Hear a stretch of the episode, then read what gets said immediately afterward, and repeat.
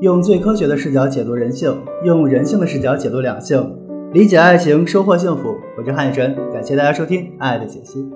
今天的一个粉丝提问是个男性提问，他问我跟他在一起，我很爱他啊，女字旁他，但是我会觉得很累，这什么情况？怎么办？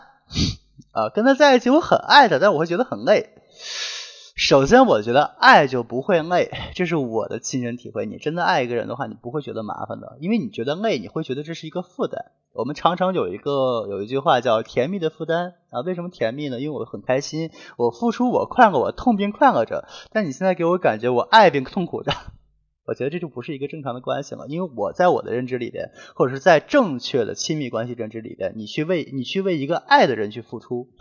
你是很开心、很有动力的一件事情，因为你觉得你在做一件很伟大的事情，你在为自己的感情投资，你在为自己的爱增值，你在为自己的爱添加加吧，你是在做一个付出型的人。做付出型的人的时候，我们是非常快乐的。但是有一种情况不快乐，是什么呢？付出希望得到什么？希望得到回报。这个世界上只有你的父母的付出是不需要从心理上得到回报的啊，母亲。母亲的付出在心理上他是不要求回报的，父亲是要的，父亲有一部分是要的，对吧？那何况是你的爱人呢？你男朋友在给你付出的时候，他是期待着你得到你的回应，这个回应可能不是物质，就是精神上，我认同你，夸奖你，赞赏你，然后感谢你为我的付出。那么这个时候，男人一般情况下都会觉得这个付出很值当，很开心。还有一种情况就是我单方面的付出。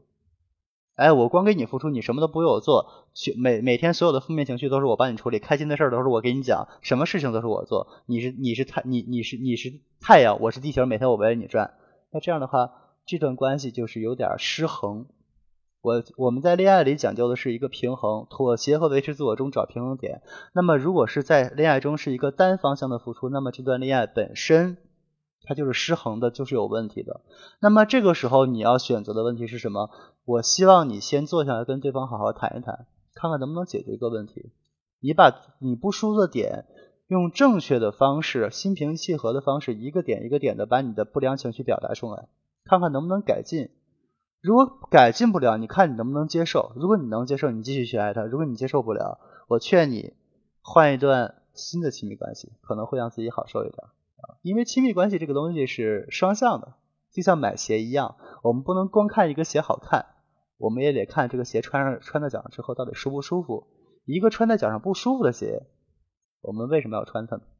对吧？OK，我是汉雨晨，感谢大家收听。如果大家有什么想问的问题，可以在评论下面留言，我会选择点赞率点赞最高的问题去给大家回答。